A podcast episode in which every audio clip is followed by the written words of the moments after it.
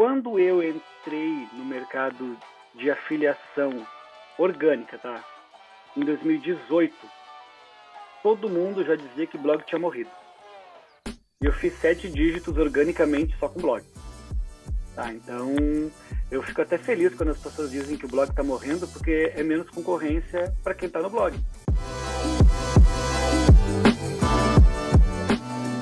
Fala pessoal, aqui é o Sales e esse aqui é mais um episódio do Teste AZ.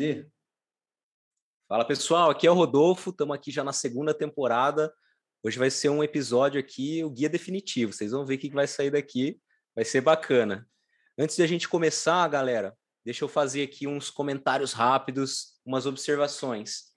É, essa segunda temporada em diante, eu vou sempre bater nesse mesmo ponto, que Estamos sempre contratando aqui na Avante, empresa especialista aqui, principalmente em negócios locais, né? Vou falar a linguagem de, de marqueteiro que já conhece. Então, se você é gestor de tráfego, copywriter, designer, tem interesse de trabalhar com a gente, me chama lá no Instagram, arroba Rodolfo Franzin, e vamos trocar uma ideia. Eu passo para você ali um, um formulário para te conhecer um pouco melhor, a gente bate um papo, vai ser bem legal ter você ali.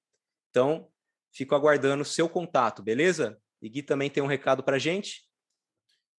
Boa, com certeza. E se por acaso você ainda não vai entrar na Avante, porque falta você aprender tráfego pago, análise de dados, é, como fazer campanhas que dão resultados de verdade, então você precisa conhecer a Escola de Ads, que é uma escola focada exatamente nisso, em te ensinar é, tudo que você precisa saber, não só sobre tráfego, mas sobre performance na internet, como que você faz 100 reais se transformar em 200, em 300 reais. Então, se você tiver interesse nesse tema, arroba Escola de Ads é o nosso Instagram. Pode procurar no YouTube também Escola de Ads, tem alguns conteúdos bem profundos lá sobre é, Google Ads, sobre Data Studio, para você que quer criar dashboards, sobre GTM também, Google Tag Manager, e em breve teremos muito mais conteúdos também. Então, arroba Escola de Ads ou escola de ads.digital barra planos também, se você quiser acessar o nosso site e conhecer os nossos planos. E bora para a apresentação aqui desse convidado super especial. Vai lá, Rod. Legal, legal. Não dá para perder, hein, galera? Então, antes de começar, aquele recado rápido, o pitch já foi feito. Você que é do marketing, tá ligado. Se inscreve aí, deixa o seu curtir, porque isso aí ajuda a gente a crescer. Mas vamos para o que importa, pessoal. Estou com minha colinha aqui para apresentar esse gigante. Leandro é publicitário, estuda marketing há mais de 20 anos. Então, assim, o cara tem experiência. Já teve agência de criação de sites. E o mais legal, né? Ele já bateu sete dígitos como afiliado somente, pessoal, com tráfego orgânico. É um real especialista em SEO. E quando eu falei lá no começo que vai ser um papo aqui mais guia definitivo, é porque nem eu, nem o Gui sabe quase nada de SEO. Então, agora a gente vai sugar o cara aqui e aprender tudo. E se você não sabe nada ou já sabe, tenho certeza que você vai aprender. E ele também, né, é um grande conhecido aí do Alan, que já passou por aqui, Alan Nicolas.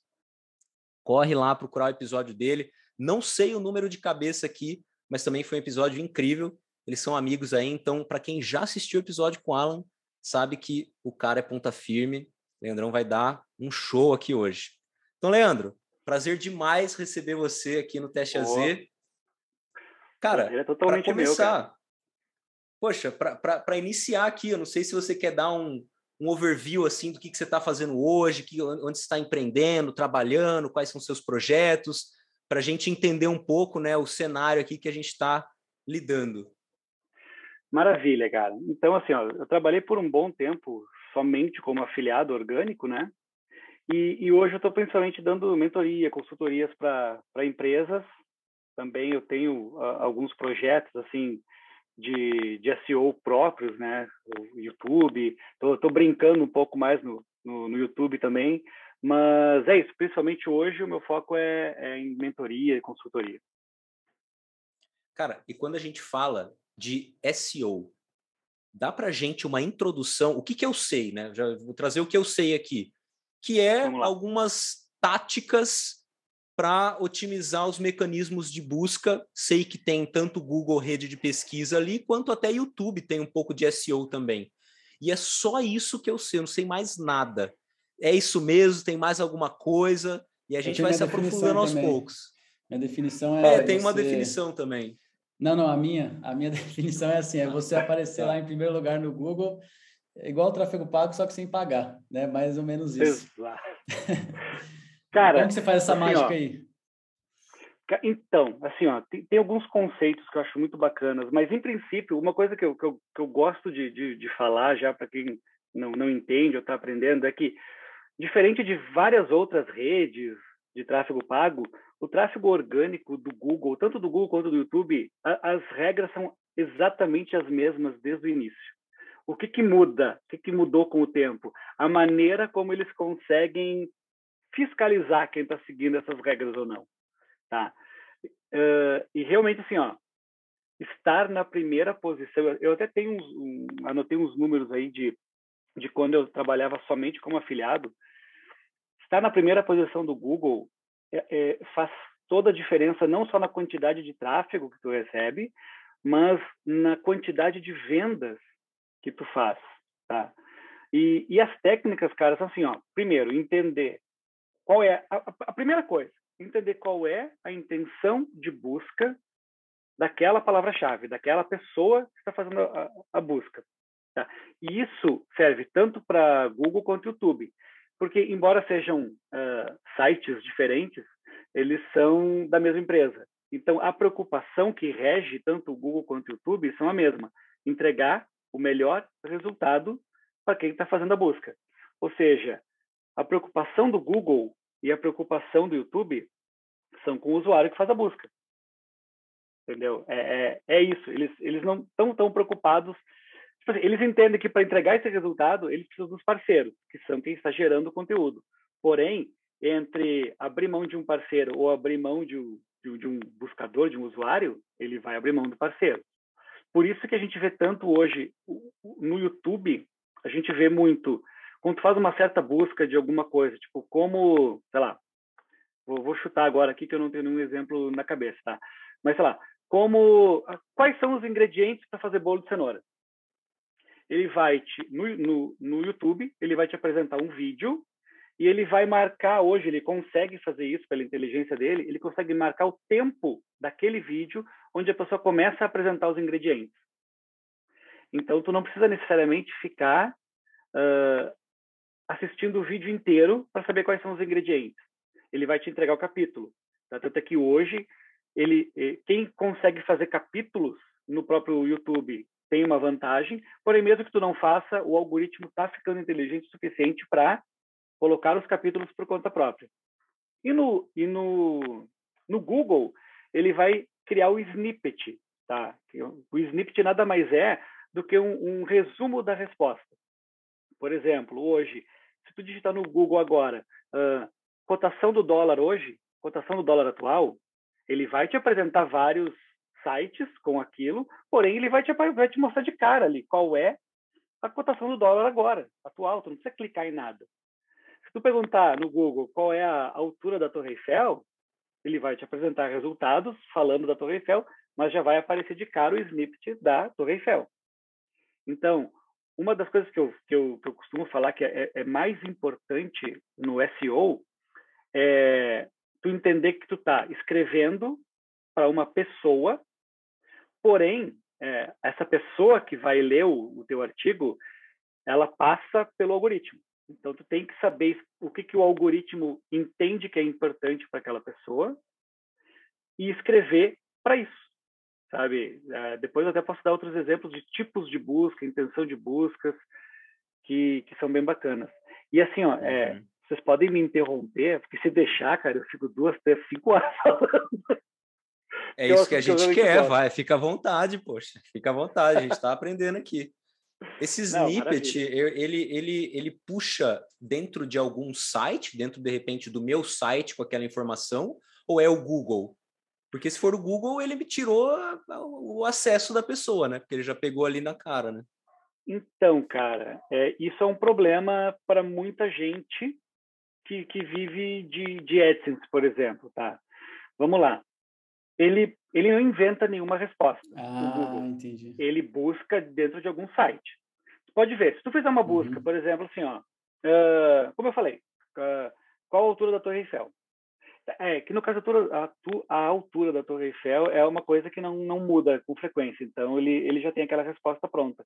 Uhum. Mas se tu fizer uma busca de, vamos lá, qual seria a melhor marca de, de tal produto, de, de tal coisa? Pega assim, ó, melhor marca de shampoo hoje. Provavelmente, eu não fiz essa busca agora, mas provavelmente ele vai te listar qual seria a, a, a melhor marca e ele vai te dar um, um resultado, tá? Ou quais Vou mostrar aqui para quem está no YouTube. Já, já fiz exatamente. Tá. Para quem estiver assistindo a gente, ó. Perfeito. Já está exatamente aqui, ó. Esse aqui seria o snippet que você está falando. Isso, ele, ele puxou de algum lugar, tá? Nesse caso, uhum.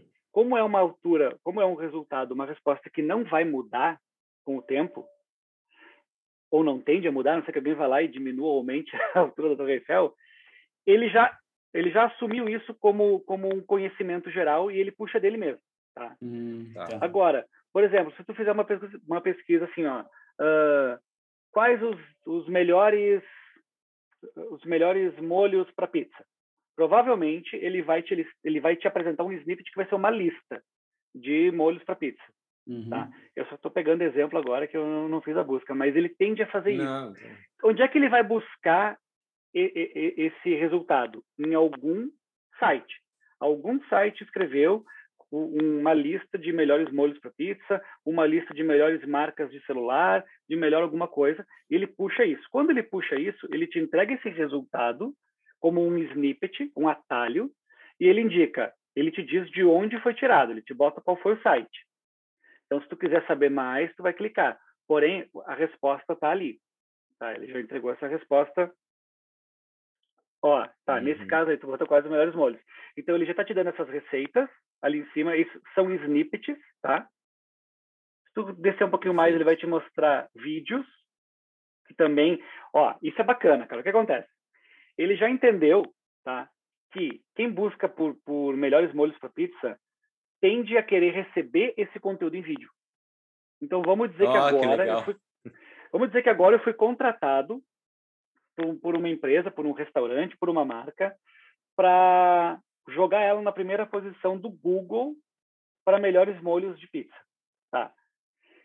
Entendendo isso, eu sei que ele está me dando lá em cima três receitas, então eu não faria um conteúdo dizendo para você saber quais os melhores molhos de pizza, você precisa. Isso não, não vai funcionar. Por quê? Eu tenho que ter receita de molho de pizza para poder pegar esses direto ao ponto, né? cima, né? direto ao ponto, e eu tenho que ter vídeos de receita de molho de pizza para poder ranquear com esses vídeos. Então eu vou ter que brigar lá no YouTube também para aparecer aqui.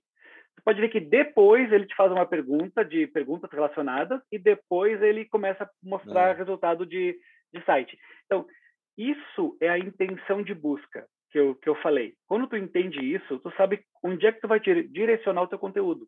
Então eu sei que para ranquear para molho de pizza, eu tenho que ter receita, eu tenho que ter um site de receita, porque daí entra a relevância. Não adianta eu pegar o meu site de, de molho, tá? E ter uma única receita. Eu tenho que mostrar para o Google que eu sou relevante como receita. Tá? Eu tenho um site de receitas que é relevante para eu conseguir brigar por essas primeiras posições. E ao mesmo tempo eu tenho que ter vídeo. Sabe? Olha só. Então, muito... Tá, pode falar. Pode concluir, perdão. Não, não, lá, é que muitas, ve muitas vezes a gente se empolga em querer construir o melhor conteúdo que a gente acha que o, que, que o público vai querer, vai se interessar. Cara, contratei um redator maravilhoso, o cara escreveu a, a melhor receita de molho de pizza do mundo. Mas eu não tenho a, a, a relevância suficiente, o contexto para que isso chegue organicamente para as pessoas. Ou eu não entrego no formato que a pessoa quer, quer ver, seria nesse caso, como, como receita ou como vídeo. O que faria eu andar contra a maré, né? Eu estou lutando contra Exato. a maré ali, porque ele já está me dando a direção do que, que foi validado com um bilhão de pesquisas. Logo, a melhor Exatamente. maneira seria eu surfar essa onda melhor e não querer nadar contra ela, né? E aí você me trouxe uma coisa, Leandro, que eu vou até roubar essa pergunta do Gui, talvez ele esteja até pensando isso, que a gente estava debatendo antes aqui de você entrar mesmo na sala. Ah, já sei qual que, que é. é o seguinte, é... que é o seguinte, é, o conteúdo, por exemplo, vamos dizer lá quais os melhores molhos de pizza. o conteúdo que eu coloco dentro, se tiver dois posts com as mesmas tags ali, eu não, não vou saber falar, a gente vai se aprofundar é. nisso depois, mas os H1 lá, não sei, eu sempre achei que SEO era isso. Uhum. O conteúdo que tem ali dentro, ele também é verificado. Então, o vídeo, por exemplo, também, ele também é verificado para melhorar aquela busca. Tipo, um vídeo melhor, ele tende a subir? Ou são só esses códigos, esses parâmetros que fazem o ranqueamento? Cara, ótima pergunta. Assim, ó, como eu falei, as regras, tanto do Google quanto do YouTube, são as mesmas desde que eles foram criados, que é entregar o melhor, que é entregar a melhor resposta para o público, tá? para quem está fazendo a, a, pesquisa. A gente pode entender que, com o tempo, a, a, melhor resposta pode mudar. Mas, uh, até pouquíssimo tempo atrás, falando de YouTube, o algoritmo não tinha inteligência suficiente, ou não tinha evolução suficiente para entender o que estava sendo dito dentro do vídeo. Então, o título, a descrição e as tags eram extremamente importantes. Hoje, o título, a descrição e as tags, aliás, as tags não servem para praticamente mais nada no YouTube. Tá? Isso é, é, informação do próprio YouTube. Se tu entrar lá no YouTube Studio, cria um canal no YouTube, entra lá no YouTube Studio e vai na nas recomendações que o YouTube te dá, ele vai te dizer que hoje as tags só servem para erro de ortografia ou palavras que são escritas com grafias diferentes. Por exemplo, uh, berinjela, que no Brasil é, é, com G, se não me engano, ou com J, agora fugiu. Em Portugal é com G. Se não me engano, aqui é com J, em Portugal é com G, ou vice-versa. Uh, então, tu, tu escreveu berinjela com J, aí tu bota na tag berinjela com G. Uh, gin, a bebida, né? Gin. Uns escrevem com N, outros escrevem com M. Aí tu escreveu com essa M. Essa tag, Leandro, só, só te cortando rapidinho, essa tag, porque eu não sei mesmo, é aqueles é, jogos da velha que você coloca quando adiciona o vídeo ou não tem nada também, a ver? Também, não, também, também. Isso seria tá, as hashtags. Tá. Mas as tags são, tipo, tu tá subindo um, um vídeo no YouTube, tu vai botar, e, e, mesmo que tu tenha um blog, tá, no, no WordPress, tá, as tags, elas serviam para dizer para o algoritmo quais eram as palavras-chave relevantes para ti. Tá, Isso tanto para blog, tanto para blog quanto para YouTube. Hoje elas não servem mais para isso. Por quê? Porque tanto o algoritmo do YouTube quanto o algoritmo do Google, ela, eles leem o teu artigo, eles ouvem, assistem o teu vídeo, entendem o que está sendo dito, entendem o contexto do que tu está dizendo, tá? E eu gosto de usar um exemplo para isso, eu adoro o exemplo, por exemplo, é o seguinte, ó. Pega o Pelé e você pega a Ana Maria Braga. São celebridades que têm credibilidade. Porém, se o Pelé te indicar uma receita de bolo, ou se a Ana Maria Braga falar que tu tem que prestar atenção num jogador de base hoje, vai te passar a mesma credibilidade do que se for o Pelé te indicando um jogador de base ou a Ana Maria Braga te dizendo qual é a melhor receita de bolo, sabe? Perfeito. O, o teu contexto ele é mais importante que o teu próprio conteúdo nesse nesse momento, tá? Deixa eu, de, uh, deixa eu deixar mais claro isso. Por exemplo, se eu escrever agora, tá? Eu, ninguém, uh, sei lá, eu não entendo nada de, de receita. Aí eu vou lá, contrato um monte de redator, a melhor cozinheira do mundo, um chefe de cozinha, e eu, eu gravo um vídeo falando a melhor receita do mundo de, de bolo. O YouTube vai olhar, vai, vai, vai assistir o meu vídeo, vai pensar, cara, esse conteúdo é muito bom. Porém, quem é o Leandro no mundo das receitas? Eu não tenho um histórico, eu não tenho um contexto. Então, o meu conteúdo vai ficar lá para trás. Eu vou precisar de muitos sinais muita gente visualizando, muita gente assistindo, muita gente clicando, para que ele entenda que aquele vídeo é relevante. Agora, se daqui a pouco tu pega um site, vamos pegar assim, cara, se tu pegar assim, ó, a Empíricos, tá? A empresa Empíricos, e ela escreveu um artigo bem curto, só indicando quais seriam os melhores investimentos para fazer nessa semana, cara, esse artigo pode ser extremamente curto. Mas como o, o Google entende que a Empíricos é uma empresa relevante, é uma empresa conceituada, para o setor financeiro, ele vai ranquear ela muito hum, muito mais à frente, né, muito mais acima, do que um site que não tem um histórico, não tem um contexto daquele assunto, entendeu? Então, é, com é uma autoridade, tempo... né? Exato, exato. A autoridade ela, ela é muito importante nisso, entendeu? Então, o YouTube entende com o tempo, por isso que um canal demora para crescer. Não é porque, mesmo que tu poste todos os dias um vídeo todo dia, tá? Ele demora um certo tempo para entender os sinais que as pessoas estão dando. Uhum. Ou seja, quanto mais pessoas clicarem no teu vídeo, quanto mais tempo as pessoas ficarem no teu vídeo e no teu site é a mesma coisa, tá? No teu, no teu blog, no teu, teu site, o tempo que as pessoas ficam, uh, se elas interagem ou não, se elas scrollam, scrollam, não sei se essa palavra está certa, mas uhum. a tua a tua tela, sabe? Não é à toa que o que o, o Google inventou o Google Analytics, tá?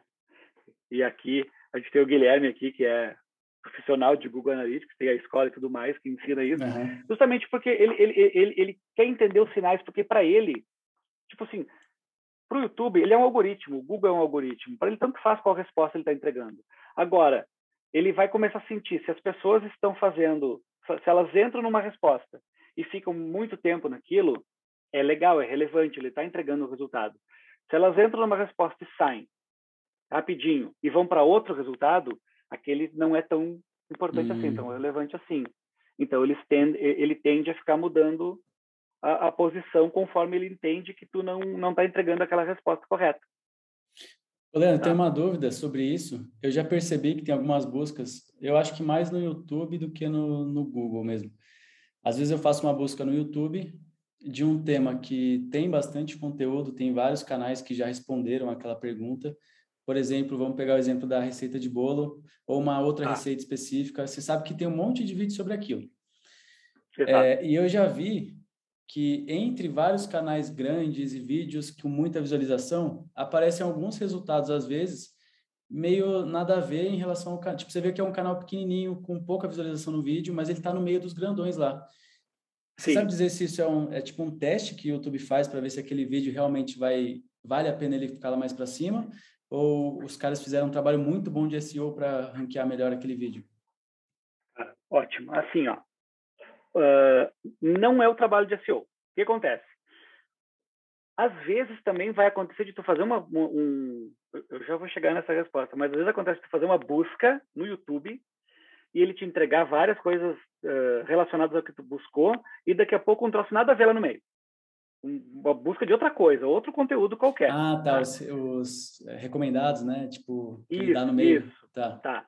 Então, assim, ó, respondendo a tua pergunta, o Google e o YouTube, eles fazem muito teste, muito teste AB, digamos. Tem, uh, quando tu assina o no YouTube eu não sei como é que funciona, eu não sei como é que tu consegue verificar isso, mas no Google tem vários várias ferramentas que tu assina que elas ficam monitorando o tempo inteiro as posições que o teu site aparece para determinadas palavras-chave. Então é muito comum tu soltar um, um conteúdo, soltar um, um artigo e ele está lá, sei lá, Vamos dizer que ele está na, na, décima página, ó, lá atrás. Cara, ninguém chega na décima página. Tá? Tem até uma piada que conta que o melhor lugar para esconder um corpo é na segunda página do Google, né? Porque ninguém vai para lá. Então, como é que o Google vai saber se ninguém chegou lá, se ninguém vai clicar? Como é que ele vai saber que aquele teu conteúdo uh, é relevante? Uhum. O que, que ele faz? De vez em quando, por alguns segundos, por algum tempo, ele pega aquele teu artigo que está lá na, na décima página, ele joga para terceira, ele joga para segunda, ele joga para primeira e ele espera alguém, ele espera imprimir para alguém. Se não teve nenhum clique, volta para trás. Se teve clique e a pessoa ficou, ele vai te posicionando, ele te joga mais para frente. No YouTube é a mesma coisa. Ele entende o seguinte: uh, o, YouTube ele quer dar, eu, eu acho muito bacana. Isso é uma das coisas que eu mais gosto do Google e do YouTube. O orgânico. Muita gente fala que ah, quem paga AdSense tem mais vantagem. Ah, quem uh, compra backlinks tem mais vantagem. Não, cara, eles, eles querem que todo mundo tenha as mesmas oportunidades. Então, tu acabou de começar um canal de culinária. Tu começa a postar teus, teus, teus vídeos. Ele vai pegar e ele vai te jogar. De vez em quando, ele vai te recomendar para algumas pessoas. Tá? Por isso que acontece, tu faz uma busca, sei lá, um milhão de views, dois milhões de views, meio milhão de views, dois views Porque ele está fazendo um teste, ele está fazendo um teste se aquele vídeo é bom ou não. Mas tu pode ver que se daqui a pouco tu der um refresh, pode ser que aquele já suma, já, já, já desapareça de lá, porque ele fez um teste e depois bota de volta. Ele não vai pegar um, um canal que acabou de, de surgir ou um blog que acabou de ser criado e vai botar na primeira posição e vai deixar lá. Porque uh, tem um, um princípio que ele segue do algoritmo, que é o tal do EAT. Tá? Isso, isso surgiu em 2018 ou 2019, se não me engano, que é o EAT, é a tua autoridade, credibilidade e confiança. Tá? Uh, essas, essas, três coisas assim. Então ele, ele, tem que entender o seguinte: primeiro, beleza, tu está falando de um assunto de receita. Tu tem um contexto, tu tem uma autoridade nisso? Não. Então, como é que eu vou saber que tu é relevante? Eu tenho que te jogar pessoas para assistir o teu vídeo, jogar pessoas para ver o teu blog. E aí ele viu que tu é relevante, o conteúdo é bom, só que tu não tem uh, credibilidade ainda, tu não tem ninguém te indicando, que são sinais sociais, tá? Uh, por exemplo, uh, antigamente ele só reconhecia cliques, por isso que tanta gente fazia troca de backlink, compra de backlinks. Backlinks, para quem não sabe, são links de outros sites apontando para o teu. Hoje, o Google entende uh, se tu fizer menções. Por exemplo, a gente está aqui conversando, eu já falei o nome da Empíricos. Tá? Eu não tenho direito nenhum de falar o nome da Empíricos, nem nada, só estou dando como um exemplo. Mas só o fato de, nesse vídeo, eu falar o nome Empíricos, o YouTube, quando, quando né, isso for para o ar, a palavra Empíricos foi mencionada, a empresa Empíricos foi mencionada. Ele vai entender que uh, a gente tocou nesse nome. E ele vai entender que alguém falou empíricos falando de autoridade e relevância no setor financeiro. Isso, uhum. mesmo que não tenha nenhum clique, nenhum link para empíricos, isso vai lá no algoritmo dizer, cara, alguém falou na empíricos como uma empresa do setor financeiro.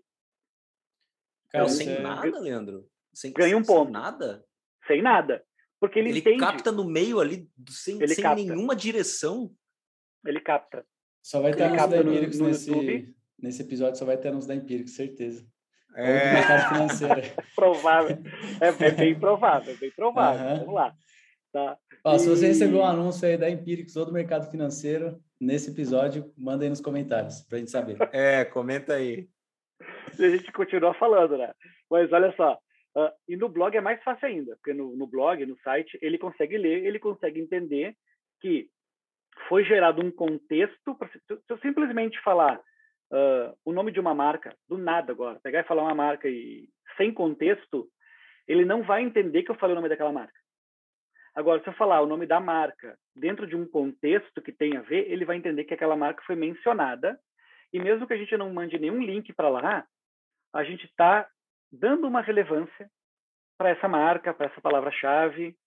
Por isso que é muito importante hoje, quando tu vai gravar um vídeo, no YouTube, tu falar algumas vezes a tua palavra-chave, né, que tu quer ranquear, voltando para a questão do bolo de cenoura. Sabe? É, é muito importante que no meio do vídeo, vai começar o vídeo e vai dizer: Olá, seja bem-vindo ao meu canal. Hoje eu vou te ensinar o melhor bolo de cenoura do mundo. E com o tempo, né, ao longo do vídeo, eu vou falando de novo essa palavra-chave e sinônimos dessa palavra-chave. Tá? Uh, vamos pegar aqui, por exemplo, marketing digital. Vamos dizer que eu quero ranquear para marketing digital. Eu não posso ficar falando só marketing digital o tempo inteiro no vídeo ou escrevendo um artigo repetindo. Que nem, cara, antigamente a gente fazia muito isso, tá? Lá em 2000 e pouquinhos, lá, tá? No tempo da, da ancestralidade. A gente fazia muito isso, assim. É, nem tinha YouTube naquela época, né? O YouTube surgiu em 2004, mas para blog, cara, a gente pegava. Eu quero ranquear para uma palavra-chave tal. A quantidade de vezes que a gente escrevia aquela palavra-chave era determinante para para o robô entender que era relevante. Então a gente pegava, Caramba. escrevia, por exemplo, assim, ó. Uh, hoje eu vou ensinar você sobre marketing digital. O marketing digital que você nunca viu na vida. Aí começava o texto assim. Bem-vindo, você quer aprender sobre marketing digital. Eu vou te ensinar marketing digital porque marketing digital é o assunto do momento e quem não sabe marketing digital não tem... Fica até chato, né? Fica não tem ruim. lugar e aí tu ia lá é. para tu ia lá para o rodapé e ficava enchendo de hashtags. Você uh, quer saber sobre marketing digital, marketing digital, blá, blá, blá. Aí botava uh, na cor do fundo e deixava transparente para uhum. ninguém ver, só para o robô. O robô passava lá e lia. Tinha a palavra marketing digital escrito umas mil vezes naquele blog. Nossa. Cara, tu ranqueava, sabe? Era naquela época, antigamente, o SEO era só técnica, era só hack, só, hum. só tricks, né? E eu achei era... que era assim hoje. Eu não sabia dessa não. inteligência toda. O cara puxar. O oh, contexto. Isso é surreal, Leandro. Tipo, falar empíricos com contexto, check. Mas se eu solto aqui Casas Bahia, tipo, não tem significado nenhum. Como tá assim? o cara, o robô pega contexto.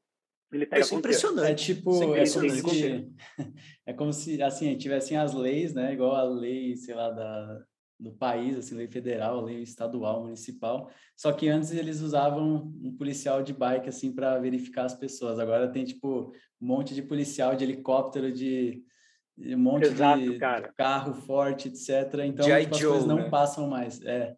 Exato, cara. É por isso que na, na, na época da na época do, do, do confinamento, né? Eu, ó, eu vou usar o conceito que eu sei na época que estava todo mundo preso dentro de casa, tinha um vírus rolando por aí, as, tu pode ver o, o, os grandes canais, a não ser que tu fosse um canal que só falasse disso, ninguém usava o nome da, do vírus, ninguém falava uhum. no nome do vírus ou falava no que estava acontecendo diretamente, porque tu poderia ser penalizado uhum. pela, pelo, pelo medo que a, ferra, que, a, que, a, que a plataforma, que o YouTube ou o Google tinham de entregar um fake news ou entregar alguma algum ah. de ser mal interpretado, entendeu? Então as, as pessoas que falavam isso acabavam tendendo a ir lá para baixo.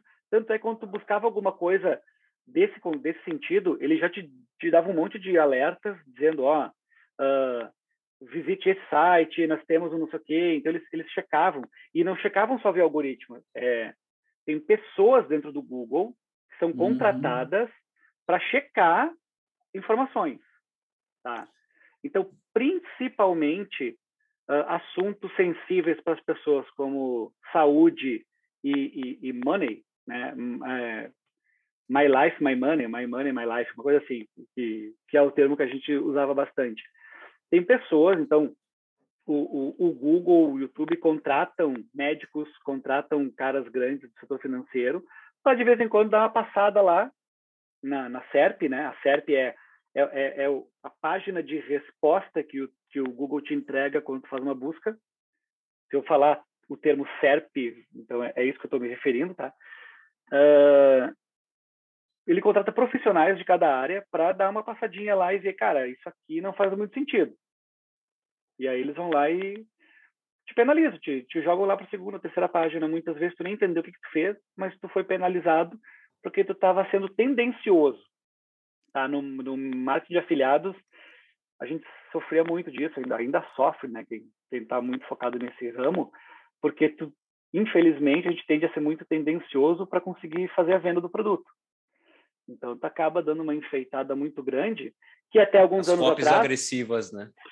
Exatamente, agressivas e, e, e, não tão verdadeiras assim, entendeu? É. Tu, tu, quando tu tu mascara alguns dados para dar a entender que a pessoa tem que comprar aquele produto, hoje em dia é muito mais difícil tu conseguir te manter. Tu até consegue ranquear. Se tu for muito agressivo, fizer aquele black hat lá que a gente chama, que é ficar comprando clique, comprando um monte de, de coisa, fazendo um monte de, de, de truquezinhos para conseguir enganar o algoritmo, tu até consegue ranquear entre os primeiros lugares por um tempo, mas, cara, na sequência tu cai fora, tu, tu, é, tu é limado.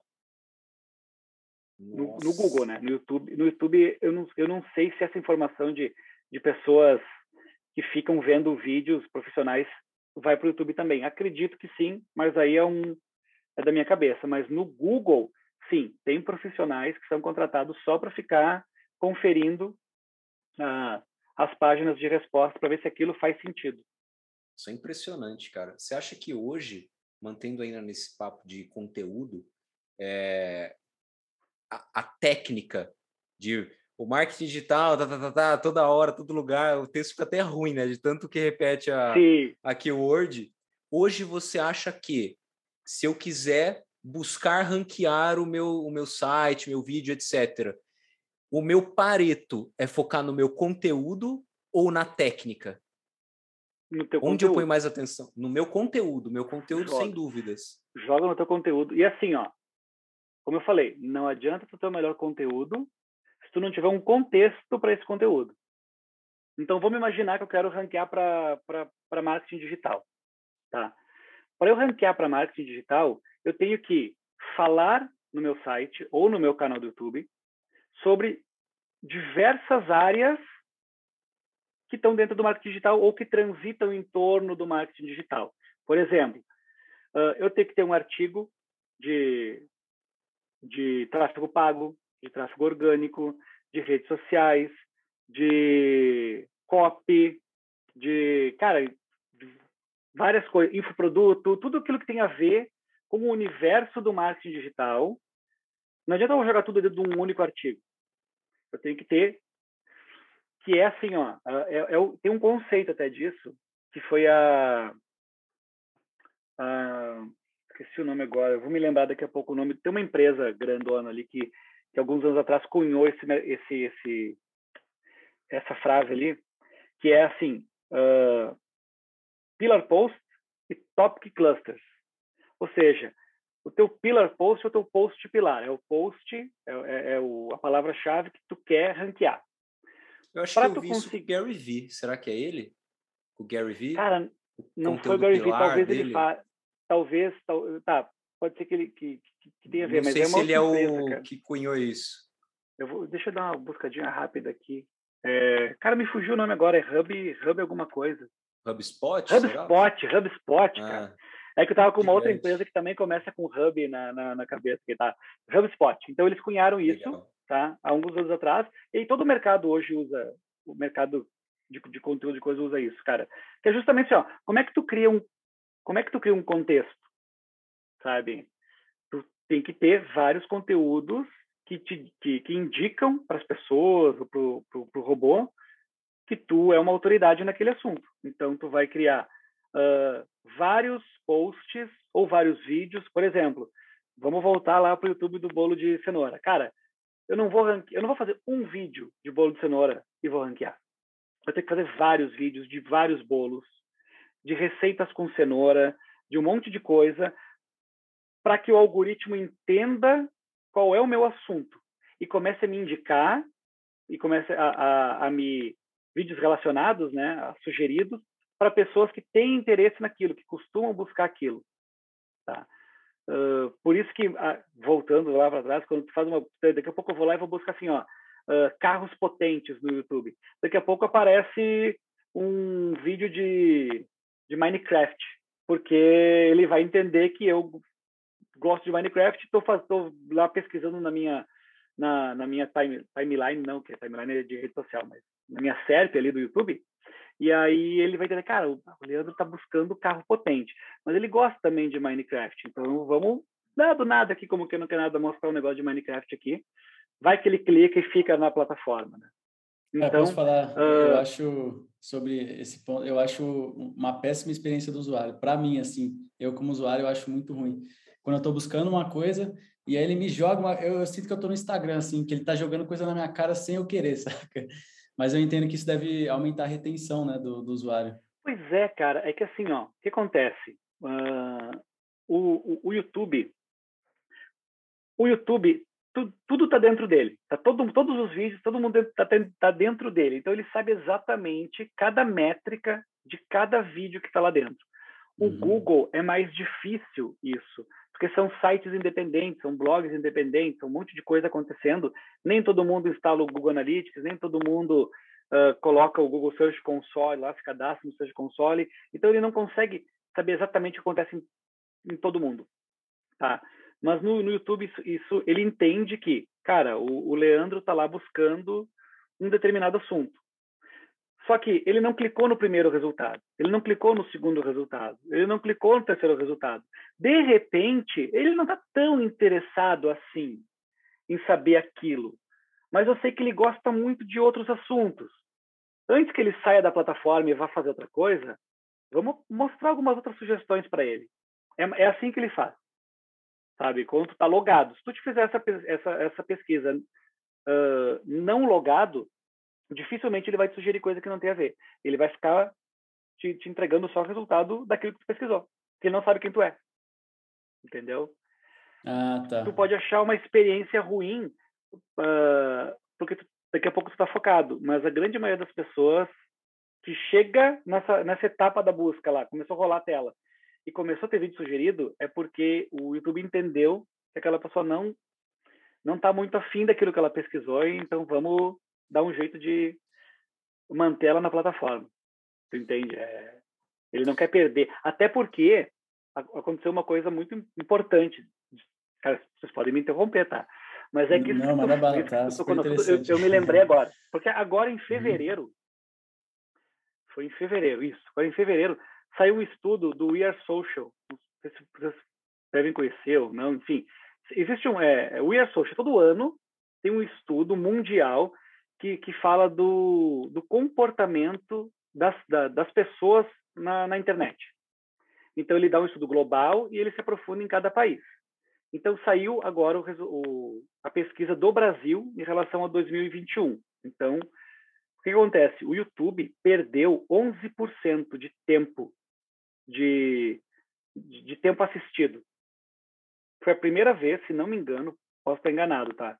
Mas se não me engano, foi a primeira vez que o YouTube perdeu, teve um, uma queda na, na quantidade de horas que as pessoas passam nele. Ele e ele perdeu para quem? Ele perdeu para o TikTok, que ganhou 40%, aumentou em 40% o tempo assistido ano passado.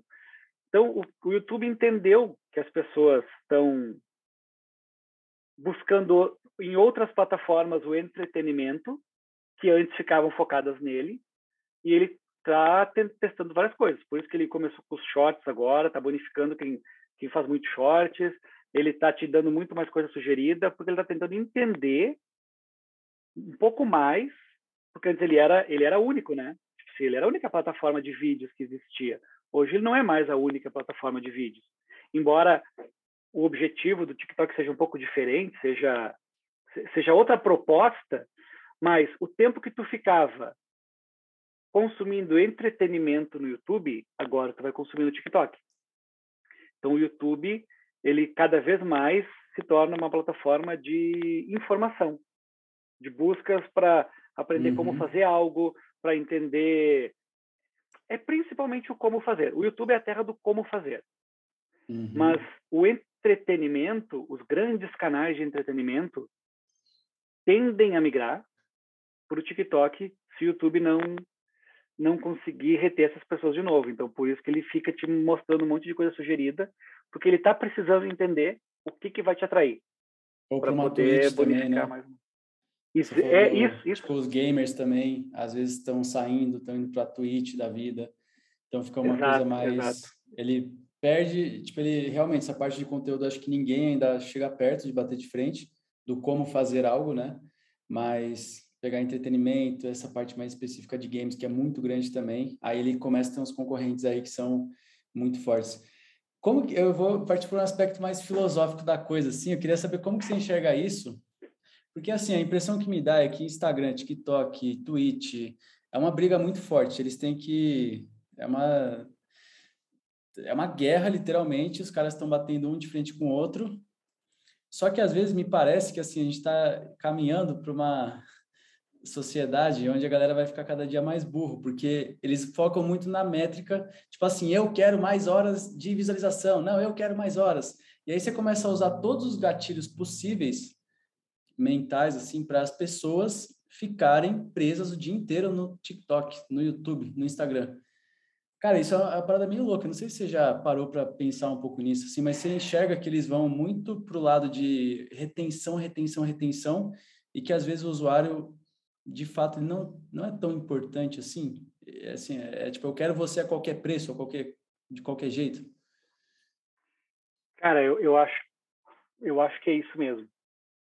É assim, ó, uh, eu, eu não tenho uma perspectiva otimista em relação, tipo, filosoficamente, sabe? Ainda mais quando a gente para para pensar que tem muitas empresas, principalmente o Facebook, que agora virou Meta, focando num metaverso. A Microsoft está tá trabalhando também nisso. O Google também está voltado para isso. Não sei se vocês viram o filme. Tem um filme bonitinho lá da, da Pixar, da Disney, lá que é o Wally. Sabe? É um filme já, já antiguinho. Ah, assim, sim. Uhum. Que é um robozinho. A, a, Terra, a Terra sofreu. Sei lá, a Terra está inabitável. Só ficaram Aquele é um filme de terror, na realidade, né? Para quem interpreta ele certo, ele é, é um filme de terror. É, se for é parar para pensar, se for parar para pensar, os seres humanos que sobreviveram, que estão vivendo na nave, eles estão vivendo o metaverso. Eles passam o dia inteiro sentados, deitados numa maca, Nossa, com um, um, uma, uma, sonda lá e um, um óculos, e eles estão vivendo em outro. É que o filme não foi para esse lado. O filme mostra o ponto de vista do robô que ficou na Terra, né? E, e, e, e cria uma relação com a outra robozinha lá, muito mais avançada, que veio para a Terra para ver se se pode voltar a ser habitável. Mas se for para pensar, cara, é, no meu ponto de vista, a não ser que alguma coisa mude no futuro, eu vejo que a gente está evoluindo para isso, cara. Sei lá, no, no, futuro, as próximas gerações vão ficar o dia inteiro tipo, tipo Matrix, assim, sabe? Cara, uh, eu, eu acredito que alguma coisa tenha que mudar. Não, não é que, não é que eu, eu quero que mude, mas eu imagino que alguma coisa tem que mudar para quebrar isso, porque é o, é o que a gente está evoluindo para isso, cara. Sabe? Inteligência artificial, agora, tipo, uh, metaverso. Uhum. Porque a gente vê hoje, as, as, pessoas passam muitas horas, cara. O, o, o brasileiro, se não me engano, ele fica em torno de 10 horas por dia ou mais, acho que é 10 horas. Cara, tá nesse Wear Social aí, tá? Exatamente o tempo que a gente fica conectado. Tá? Uhum. 10 horas por dia. Se tu for imaginar que tu dorme 8, tá no dia de 24, sobra 10, já foram, já, já, só ali já, já ficou 18 horas do teu dia. Sobrou 6 horas, né? Cara, minha conta, me ajuda aí, cara, que eu sou de humanas. Assim. Calma, 10, 10 sobraram... horas, mais 8 de sono, né? 18. Mais 8 de sono, deu 18, sobra né? De 24 sobra 6. Né? Isso, é. Acho que é isso, tá? Vamos lá, cara. É isso aí. Me desculpem os matemáticos que estejam assistindo aí, mas é que sobraram seis. Sobrou seis horas para tu fazer outras coisas, cara. Sabe? Então, a gente está muito tempo já perdido aqui. E, e aí, filosoficamente, já que você tocou no assunto, eu que tenho filhos pequenos, tem uma coisa que sempre me incomodou quando eu saio com eles para jantar. Porque eu lembro quando eu era criança, não sei vocês, mas quando eu, eu tenho lembranças da minha infância, eu lembro quando, gente, quando eu saí com os meus pais para ir em restaurante, para ir visitar pessoas. Eu, eu tenho essas lembranças. Eu, eu, eu estava naqueles lugares. Hoje, eu vejo muitas famílias que saem para jantar ou vão visitar pessoas e, e tá lá o filho, para o filho não incomodar, não atrapalhar, eles botam uma telinha, um celular e a criança fica ali assim, ó, o tempo inteiro lá, comendo. Aí a mãe vai lá e joga uma colher de comida na, no guri, e o guri tá assim, ó, no restaurante, vendo um filmezinho jogando, ou vai pro. Enfim, vai para casa de alguém. É, é, essas crianças, elas não vão ter uma lembrança daquilo. Elas não vão lembrar que, que elas tiveram essa experiência com os pais delas, porque a mente delas está dentro do celular. Então, tanto elas já estão num metaverso, elas já, elas já estão em outro é. lugar. Quando elas, quando elas pararem para pensar, tanto faz para ela se ela está em casa, se ela está na casa da avó, se ela estava no restaurante, porque na verdade a consciência dela estava dentro do celular o tempo todo. Ela estava vendo filminho, ela estava vendo um joguinho, ela estava fazendo alguma coisa. Então isso me preocupa, cara, que no futuro uh, isso não é só culpa das, da, das redes sociais, não é culpa do YouTube, do TikTok. Eles estão fazendo a parte deles, eles estão te entregando entretenimento, sabe? Mas eu acredito que evoluiu muito rápido e a uhum. gente não conseguiu criar essa consciência que a gente tem que. Tipo, nós somos pessoas físicas, sabe? Até o último episódio de, de vocês, o último episódio que eu assisti de vocês foi no ar, vocês até chegaram a comentar um pouco de, de, de metaverso, que já existe luvas e roupas táteis, essas coisas. Cara, pensa, ah, tu, tu vai tu vai pro, pro mundo lá do, do Oli lá, vai ficar lá, parado, vivendo uma realidade enquanto tu não tá, tipo, tu tá em outros países. É muito legal tu pensar que tu pode conversar com pessoas de outros países, tu não vai mais ter limites geográficos, mas ao mesmo tempo as pessoas que estão dentro da tua casa, no teu condomínio, a, a galerinha do, do, do, bar lá que quer jogar sinuca, essas pessoas vão sumir, vão desaparecer da tua vida, porque tu não vai mais estar eh, conectado fisicamente com ela. E, cara, me corta, porque tu veio pro troço filosófico aí, eu vou longe também, né? é ah, muito... eu tô curtindo. Eu, eu vou trazer, posso trazer outro aspecto filosófico também da coisa que tem tudo a ver com o Google, mas você falou, né, que eles contratam, por exemplo, sei lá, médicos, engenheiros. É, ele, o Google define quem vai ficar em primeiro, segundo, ele testa alguns artigos, mesma coisa no YouTube, ele testa alguns vídeos. Mas no fundo, tipo, o Google ele está controlando a informação do mundo? Não, não, não, não, não. Cara, olha só, não é, é, é que tá, não é o Google que decide quem vai ficar em primeiro ou em segundo.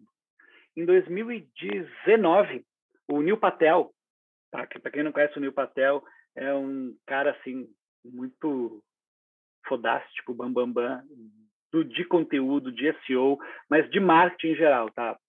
Vale a pena seguir o cara. Mas olha só, ele fez um estudo onde ele pegou a base dele, uma base de e-mails dele, pegou a galera que mais interagia com ele por e-mail, lá, se não me engano, eram umas 400 pessoas. E ele sugeriu um experimento para essas 400 pessoas. Ele deu lá uma palavra-chave qualquer, então em um determinado dia e horário, essas 400 pessoas digitariam no Google, isso, isso espalhado pelos Estados Unidos lá, tá?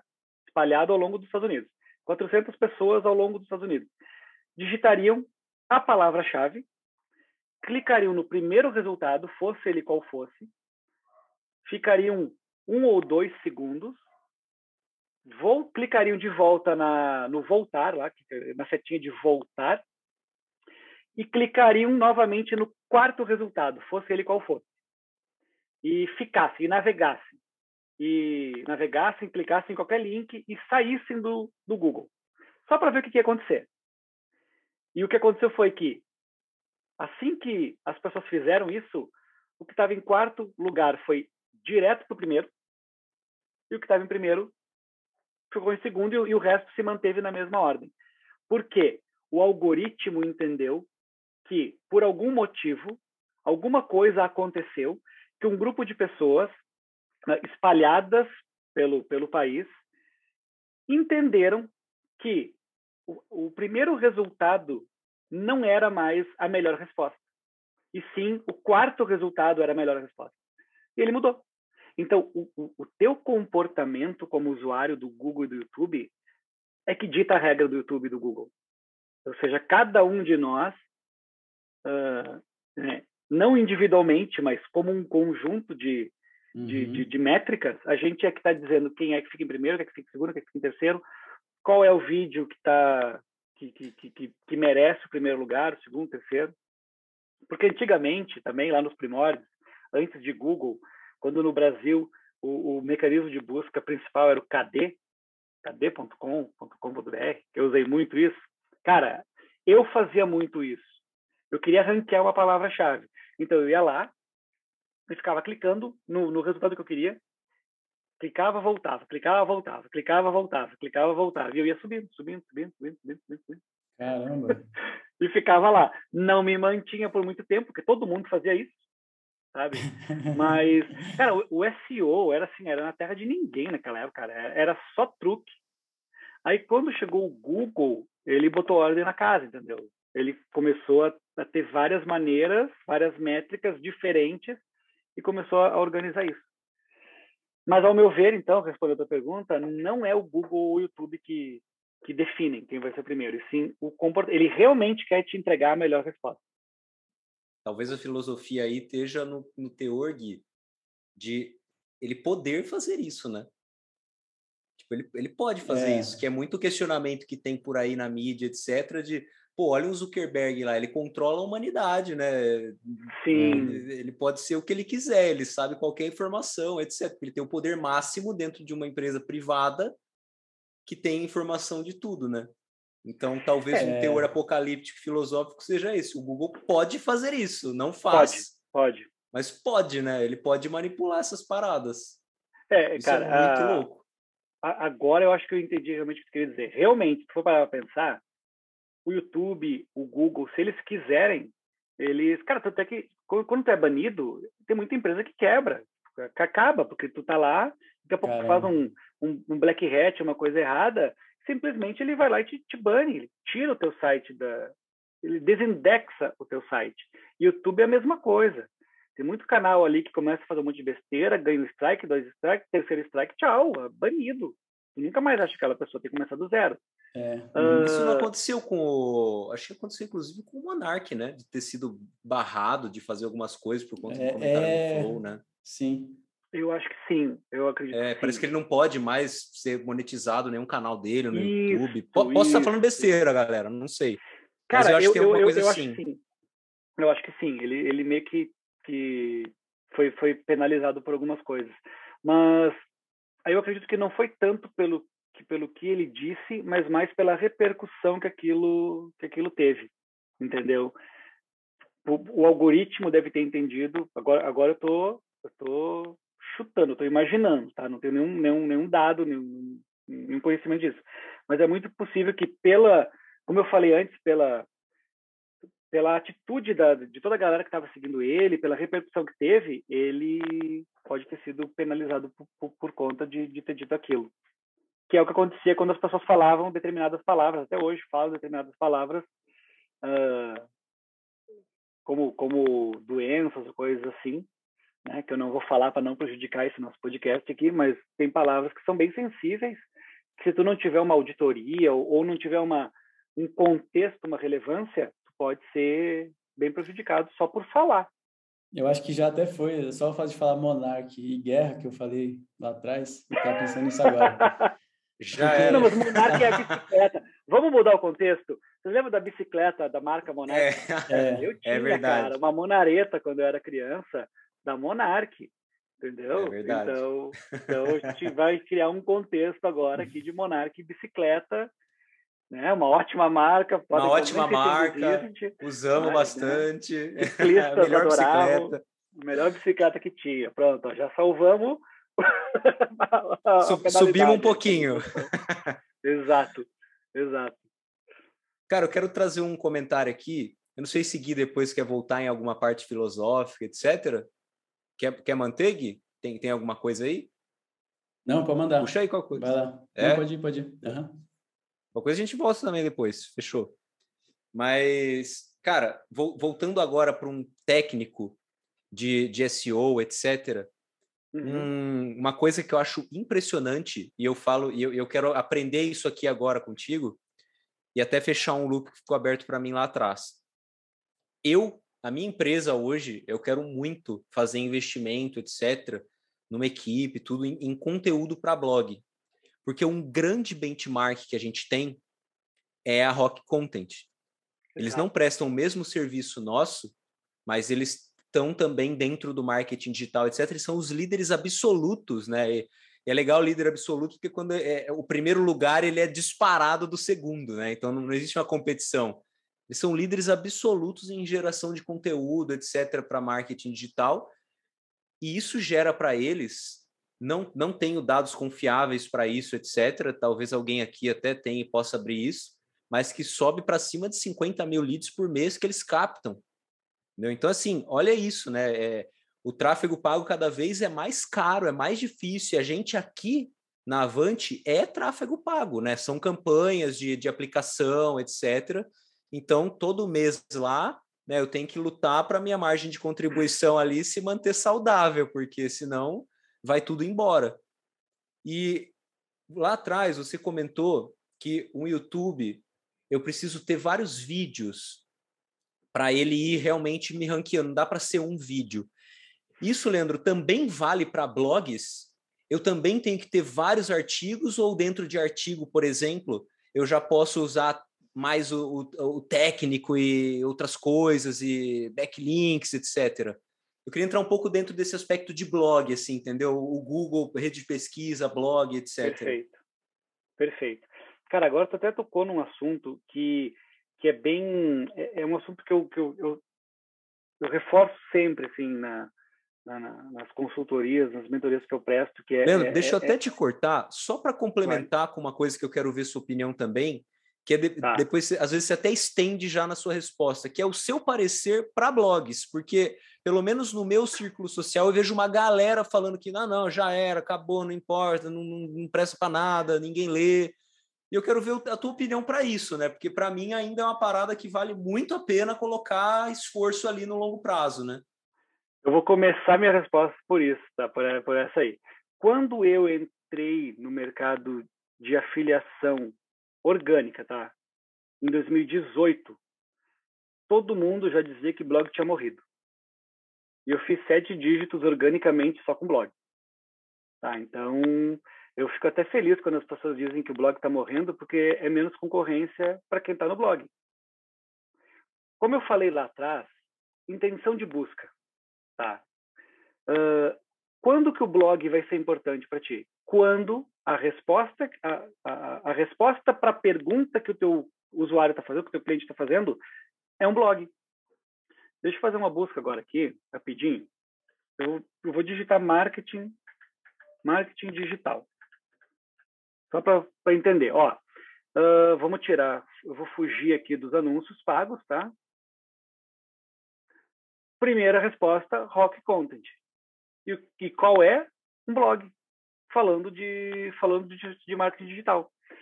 Eu, eu, eu fui aluno do, da Rock Content lá atrás, lá em 2018, 2019, entendeu? Eu comprei vários cursos deles, treinamentos, e não estou fazendo propaganda, tá, de ninguém, pelo amor de Deus. Mas lá, lá atrás eu, eu, eu, eu, acompanhei isso e eu via eles mesmos dizendo o quanto que eles eram ferrenhos em brigar pela palavra-chave marketing digital. Por quê? Eu não lembro agora, esses dados são de 2018, mas eles falavam que eles perdiam não sei quanto em faturamento só pelo fato de perder da primeira para a segunda posição. Eles perdiam dinheiro. Ô, louco. Tá? Quê? Isso. Justamente aquilo. Não, não entrava leads e esses leads lá na frente iam fazer falta. Tá? Uh, então, isso é uma das coisas que, isso que tu perguntou lá atrás, de questão de conteúdo, é uma das coisas que eu mais bato é, e, que quando eu estou prospectando clientes ou quando eu estou indo conversar com empresas para prestar esse serviço. Que é isso, cara. Uh, cada vez mais o tráfego pago vai ficar mais caro. Isso é uma coisa que a gente ouve falar desde 2015, desde sempre, mas é verdade, tá? Já é uma realidade nos Estados Unidos. Aqui no Brasil a gente ainda tem gente que ganha dinheiro na primeira na primeira venda, né? principalmente no mercado de afiliados, coisas assim, que vai atrás daquela do lucro da, da primeira venda. Porém, cara, para quem realmente quer um negócio a longo prazo, tu conseguir te posicionar organicamente, tu, tu, tu ser a resposta que o Google ou o YouTube vai entregar para a pessoa, se tu for o primeiro, melhor ainda. Tá? Depois eu vou abrir um número para vocês de, de um resultado meu de quando eu estava na primeira colocação e quando eu caí para a quarta colocação me lembra depois disso, porque isso mostra a importância de ser primeiro. E por que, que isso faz sentido com aquilo que a Rock Content dizia? Cara, como eu falei, eu digitei marketing digital. Se eu quisesse brigar pela palavra-chave marketing digital, eu ia fazer um blog. Eu não ia fazer um vídeo. Porque eu poderia fazer vídeo, lógico, mas dizendo, para o Google é blog, nesse momento. Mas a gente viu lá atrás que a receita de molho de pizza era vídeo. Então, não adianta querer brigar com um blog para molho de pizza. Essa questão da intenção de busca, ela é muito importante, porque se o, uh, o Google entende que a pessoa quer consumir aquele conteúdo, um texto, um blog, cara, é blog. Tem o teu site, tá? E aí depois eu vou indicar um livro, tá? Bem bacana, que fala justamente disso. É muito importante tu ter o teu a tua, re, a tua rede, a tua, a tua fonte de, de, de, informação principal pode ser o teu YouTube, pode ser o teu site, pode ser uh, a, a, tua rede social, tá?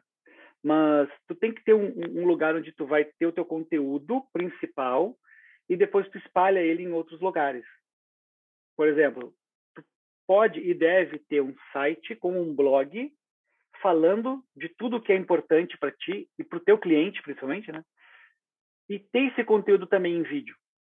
Porque daqui a pouco a intenção de busca pode mudar. Cara, pode ser que amanhã eu faça pesquisa para marketing digital e apareça um vídeo como primeira resposta. Porque o Google vai entender que muita gente clicou em marketing digital e depois foi lá para a abinha vídeos e começou a consumir o conteúdo em vídeo. Então ele vai jogar esse conteúdo lá para frente. Mas, cara, levando em consideração que no futuro cada vez mais caro vai ser comprar leads, mais caro vai ser fazer a primeira venda, quando tu consegue te tornar a opção de, de, de conteúdo para quem está no topo do funil, tu começa a conversar com essa pessoa quando ela está na consideração, ela nem está na venda ainda. Então, muitas vezes, o cara que está buscando por marketing digital, ele está querendo ter um primeiro contato com isso. Ele ouviu falar que tem gente ganhando dinheiro na internet, ele quer entender o que, é isso, ele vai lá e vai e vai digitar isso e começa a consumir aquele conteúdo.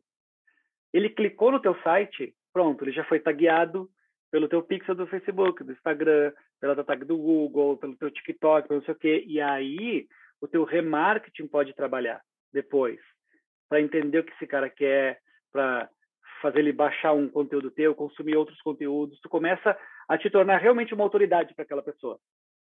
E num futuro, quando ela, ela quiser consumir o que tu tem para oferecer, ela nem vai pensar em outra empresa, porque ela sabe que o, o, a tua empresa é uma autoridade naquele assunto. Tá? E, e aí, se tu me permitiu, por que, que é tão importante ser o primeiro colocado? Uh, eu tenho um exemplo meu, tá? Que quando eu estava, eh, eu era afiliado de, de um determinado produto, eu ranqueei em primeiro lugar para frase-chave, né? Melhor marca de colágeno hidrolisado. Então, se tu digitasse uh, lá em 2018, 2019, melhor marca de colágeno hidrolisado, colágeno hidrolisado melhor marca, qual a melhor marca de colágeno? Era o meu artigo que aparecia em primeiro lugar. E aí eu falava de algumas marcas, né? E tendenciosamente oferecia uma a qual eu era afiliado para vender. A cada 600 visitas, eu tinha uma venda. Pode parecer muito, mas era um artigo que estava lá, que a pessoa estava buscando uma marca de colágeno, não estava querendo comprar um colágeno naquele momento. Mas a cada 600 visitas, eu tinha uma venda. Quando eu caí para a quarta colocação, que depois eu, eu, eu parei de, de, comecei a focar em outras coisas, eu fui caindo, caindo, caindo. Outras empresas foram ficando mais relevantes, o contexto da busca mudou um pouco.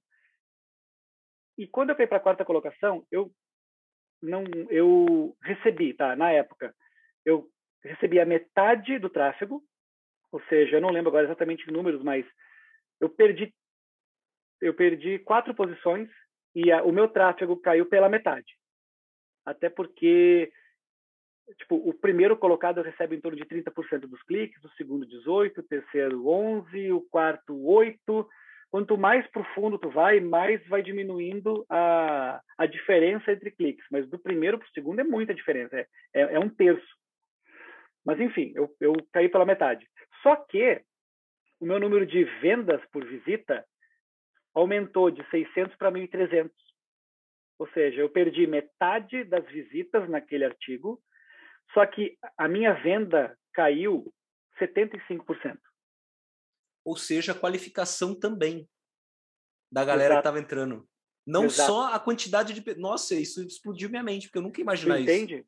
É por isso que a Content briga tão ferrenhamente pelo primeiro lugar da, da palavra-chave marketing. Não é volume somente, é qualificação. Não é o volume, é a qualificação. Bizarro. É a qualificação. Quando tu é, tu é a primeira resposta, tu herda uma credibilidade, uma indicação. É, é, o Google dizendo, cara, olha só, a melhor resposta que eu tenho para te entregar para essa tua dúvida é essa aqui. É que nem quando tu indica, alguém te pergunta, cara, tu tem um pedreiro bom para me indicar? Cara, eu tenho esse cara aqui. Tu conhece outros? Tá, eu conheço outros. Mas a primeira indicação. Aquele lá. É a que leva a tua relevância junto, entendeu? Uhum. Uh, e isso acontece muito nas buscas, cara. Principalmente no Google. No YouTube, não é tanto. Porque o YouTube, geralmente, a pessoa ela, ela, ela consome vídeo de uma maneira diferente de, de como ela consome texto. Tá? Por isso que no YouTube acaba um vídeo, dificilmente tu volta para busca. Quando acaba um vídeo, aparece mais um monte de relacionados na volta e sugeridos, e, e, e tu tende a clicar no próximo e ir indo para frente. Tá? Muita, tem gente, lógico, que volta para o segundo resultado, para o terceiro resultado, mas geralmente tu vai, tu, tu, vai numa sequência. É como se tu estivesse criando uma timeline mesmo. Tu vai indo num, num set list, né? é um set list, assim, tu vai para frente. Tá? No Google não, no Google, se o primeiro resultado não funcionar para ti, tu vai para o segundo. Tu ainda não está convencido, tu vai para o terceiro. Ainda não vai convencido, tu vai para o quarto. A chance que o quarto colocado tem de ser tão persuasivo quanto o primeiro é muito menor. É, no meu caso, era 25% Impressionante é, isso, só. cara. Impressionante. E aí me surge uma dúvida que agora acho que é uma boa pergunta. Leandro, a gente tem um bom conteúdo e a gente tem uma série de coisas técnicas que a gente aplica para fazer esse posicionamento. Aí você conquista o primeiro lugar, você está lá no topo. Aí de repente você cai. Uhum como que você volta para o topo, sendo que o seu conteúdo já está escrito e as técnicas de SEO já estão feitas? Tipo, na teoria você tem que fazer um outro post totalmente diferente do conteúdo. Como, como que você recupera se já está tudo sendo feito? A melhor coisa que tu pode fazer é não perder a primeira posição. Tá? Ou seja, cara, assim, ó, um, um erro que muita gente comete que, não é um erro, porque não é um erro, mas é uma falta de, de, de conhecimento. É o seguinte: tu conquistou o primeiro lugar e tu acha que o, o, o serviço está pronto e agora tu pode deitar na rede, tomar uma água de coco e curtir a vida. Cara, quando eu falo intenção de busca, contexto, o tempo inteiro isso está mudando. Pensa que todo dia novas pessoas estão entrando no, no, no mercado, todo dia ah, algum fato novo pode acontecer e, e um, um, termo que é, que é bem importante, quem trabalha com SEO, com conteúdo, entender, é o tal do freshness. É o quanto aquele teu conteúdo é, é atual, é relevante. Então, o que acontece? Por exemplo, vamos dizer que tu conquistou o primeiro lugar para tua palavra-chave. E aí tu entendeu que, sei lá, deu o caso do mendigo ali, da meu casal lá que deu aquele problema com, né, com o mendigo lá. E aí tu entende que aquilo, de certa forma, pode contribuir para o teu conteúdo. Cara, vai lá e escreve. Atualiza. Mantenha o teu conteúdo sempre atual. Escreve naquele cair, artigo? Aquele artigo. Um aquele, artigo de teu... defesa pessoal, por exemplo, aí veio a situação do, do mendigo, aí eu, atu... eu acoplo naquele artigo. Exato, exato. Então ele está sempre teu... sendo atualizado. O teu... No YouTube tu não consegue mudar o teu vídeo. Tu tem que criar um novo. Tá? Tu, não, tu não pode atualizar o teu vídeo. Tu pode atualizar a descrição, tu pode atualizar título, tu pode atualizar thumb, mas um conteúdo em texto, ele é um conteúdo vivo. Ele é um conteúdo pulsante. Tu pode e deve mudar o teu conteúdo, atualizar o teu conteúdo de tempos em tempos. Por que que acontece? Vamos dizer que eu escrevi o um melhor artigo falando de como eu escrevi um artigo ensinando as pessoas como ranquear em primeiro lugar. E aí é muito importante a pessoa usar as tags, que eu falei lá atrás. Mas daqui a pouco não é mais relevante tu usar tags. Eu vou lá e atualizo o meu artigo.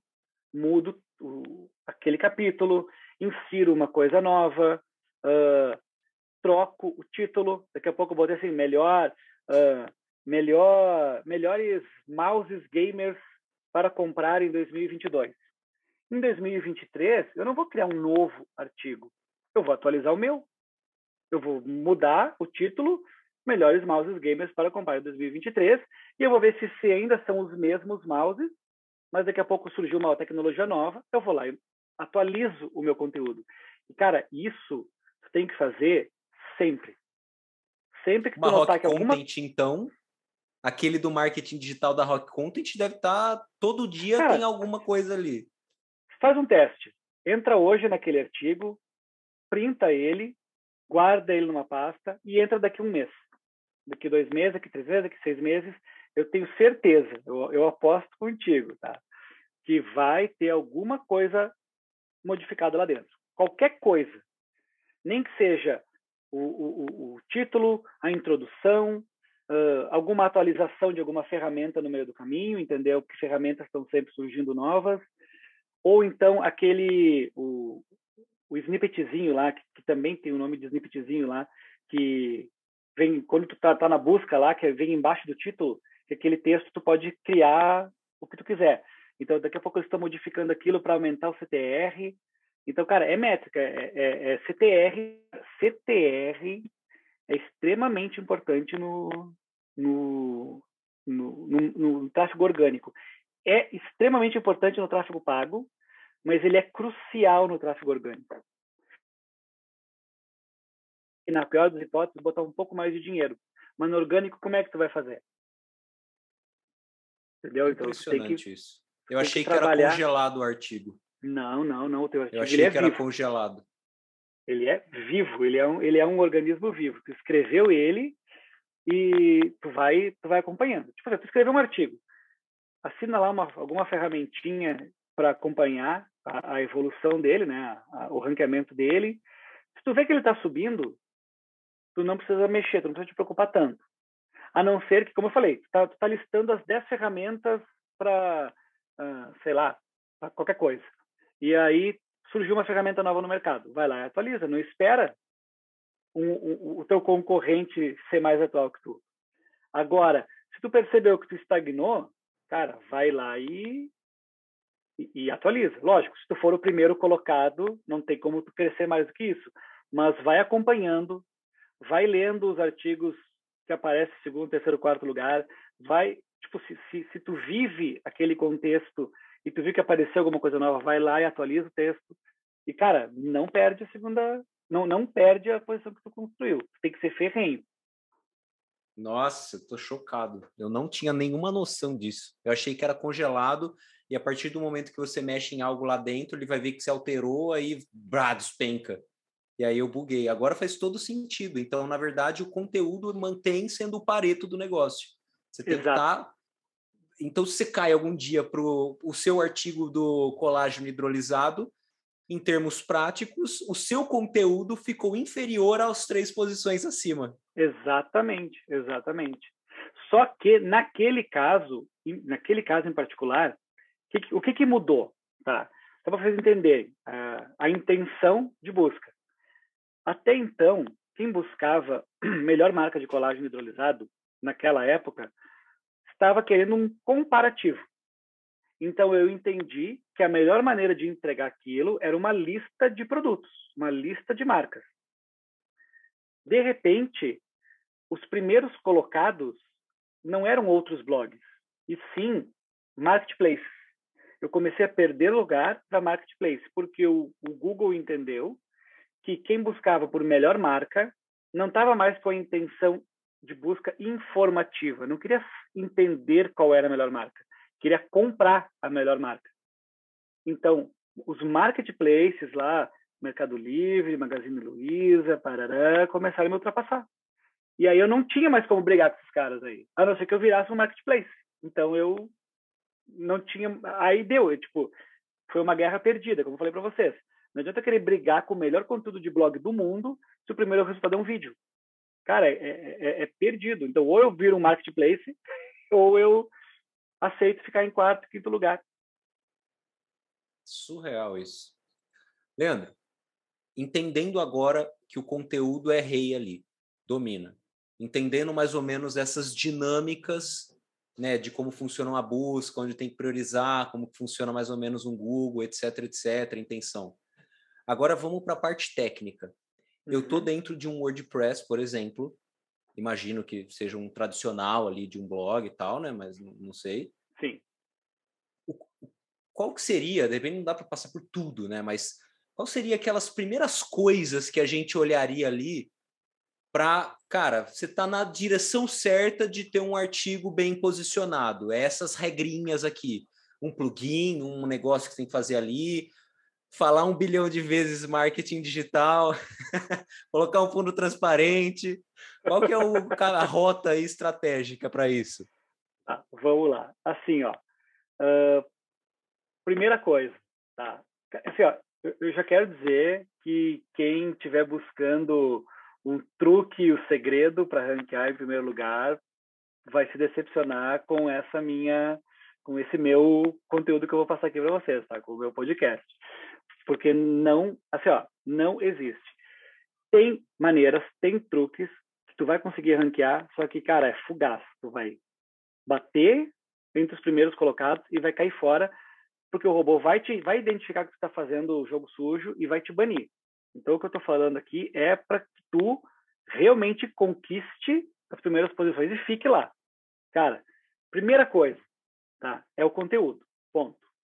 Segunda coisa, o teu site, o teu blog, ele tem que estar tá, é, é mobile first. Ele tem que ser rápido, ele tem que ser pensado para consumo via celular, consumo mobile. Tá? Uh, a gente, a gente desse, de, dessa área, a gente ainda acha lindo ver sites bem feitos na tela do computador, porque a gente está o dia inteiro na frente do computador, então a gente enxerga o mundo no computador. Mas, cara, você tem que entender que o teu cliente ele está aqui. O primeiro contato que o teu cliente vai, vai ter contigo provavelmente vai ser aqui.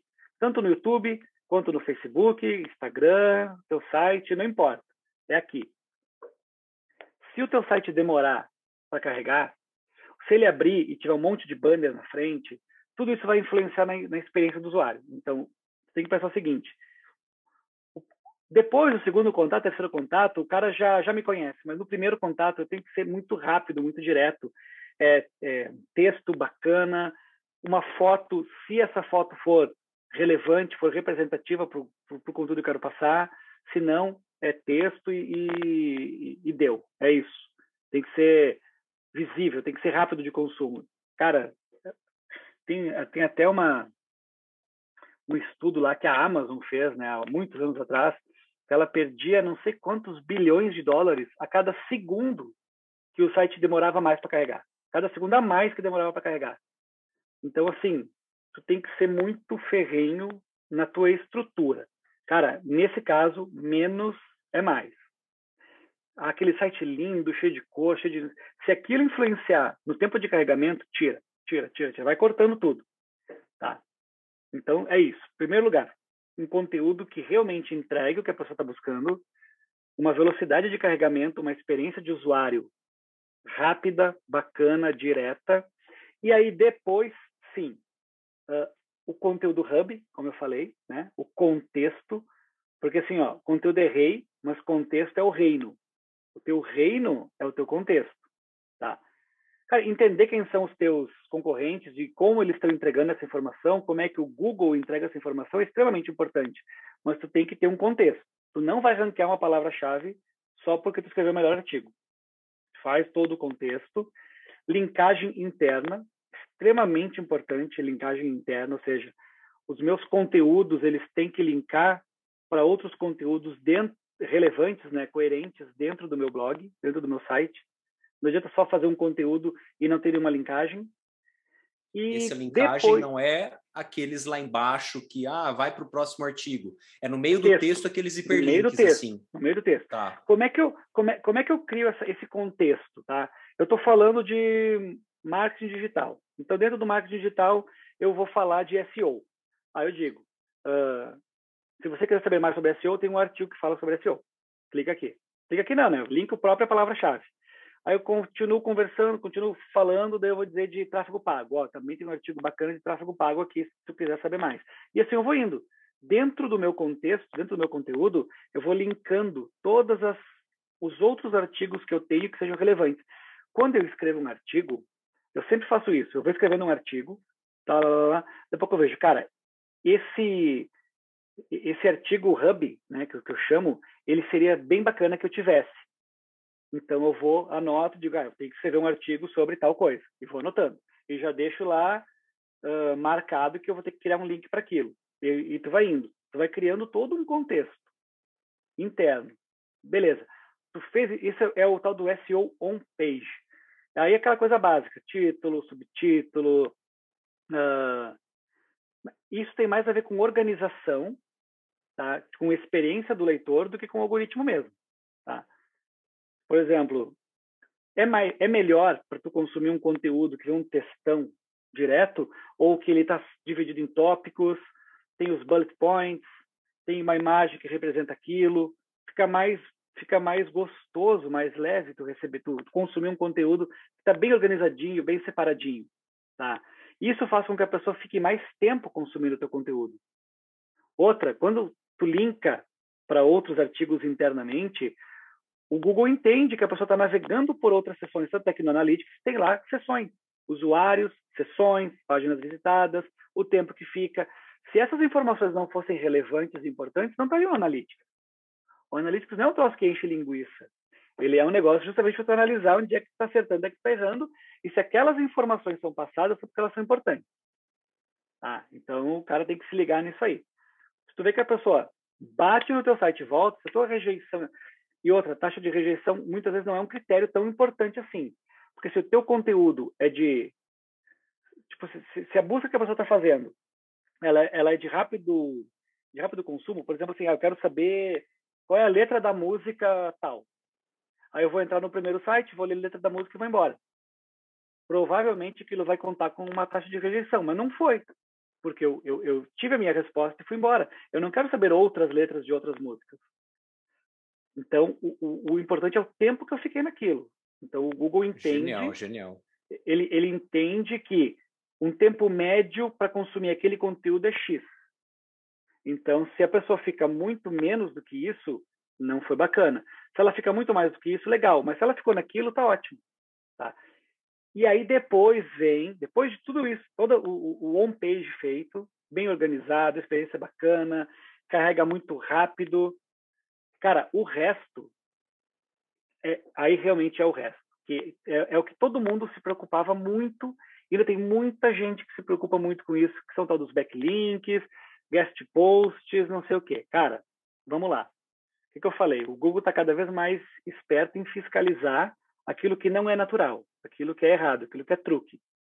Então pensa comigo. Eu posso comprar um link em outro site. Eu posso trocar um backlink contigo, sem realmente seja orgânico aquilo. Então, ele vem tirando muito o peso disso. Tá? Aquela coisa de comprar site. Cara, eu não sei se as pessoas estão ligadas disso, mas até pouco tempo atrás a gente. E, e funcionava pra caramba. Tu ia no leilão do registro.br e comprava domínio que tinha sido abandonado lá, que tinha sido largado, tu, pra, tu leiloava, cara. Meu, eu cheguei a pagar 21 mil reais por um site abandonado, por um domínio, para ter o direito de registrar aquele domínio. Tá? Eu cheguei a pagar 21 mil reais para domínio abandonado. Tu paga, tu paga 40 reais para registrar um site. Só que aquele site ele tinha um, um background tão relevante, ele tinha tanto backlink, tanto, tantos sites importantes apontando para ele, que se eu pegasse aquele site e, e a, registrasse ele subisse ele e botasse um link dele apontando para o meu, o meu site subia. Eu, eu, nem queria, eu nem queria ranquear aquele site, só queria o backlink dele para o meu. Cara, existia e ainda existe um mercado muito milionário de compra de domínios abandonados, sabe? Porém, Não, o próprio da minha empresa Avante, o ponto .com dela é 100 mil. Exato. O ponto exato. .com, 100 mil. O ponto .com.br, a gente comprou ele por mil. Era de uma Exato. pessoa que está abandonado. E o ponto, o ponto com é mil, 100 mil, 100 mil reais, mas aí tu, poxa. Mas aí tu comprou o ponto .com.br porque é o nome da tua empresa.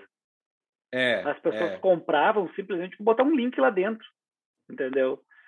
Esses, é, esses 100 mil, provavelmente, ou tem muita gente querendo comprar ele, e aí o leilão jogou ele lá para cima, ou ele deve ter um, uma relevância, um background de relevância, que são as notas que alguns serviços dão para ele tão alto que alguém um dia vai aceitar pagar aquilo. Entendeu? Pô, se eu paguei eu 21 mil reais. aquilo, por... poxa. então, tá, no planos, teu caso, né? porque, é, porque é o teu nome. Mas tem gente que é. compra simplesmente para conseguir um link. Sabe? Tem muita troca de link, tem muito site que tu entra, que é uma comunidade de pessoas com blogs, que ficam dizendo, cara, eu tenho um blog que eu estou falando de tal assunto, e eu posso mandar tantos links, em troca de tantos links para o meu. E aí fica aquela Uhum. Mercado Porque faz sentido, de... né? É, é a situação que você trouxe do primeiro para o quarto. Exato, de repente, um exato. backlink volta para o primeiro. Só que isso já foi. Isso já foi. Já foi. Já ah, foi fora. Não funciona mais. Cara, pensa comigo assim, ó. O YouTube, o Google, eles têm os melhores engenheiros de, de, de, de software lá dentro. Talvez eles percam ou empatem com o Facebook, não sei, mas são, mas tem os melhores lá dentro.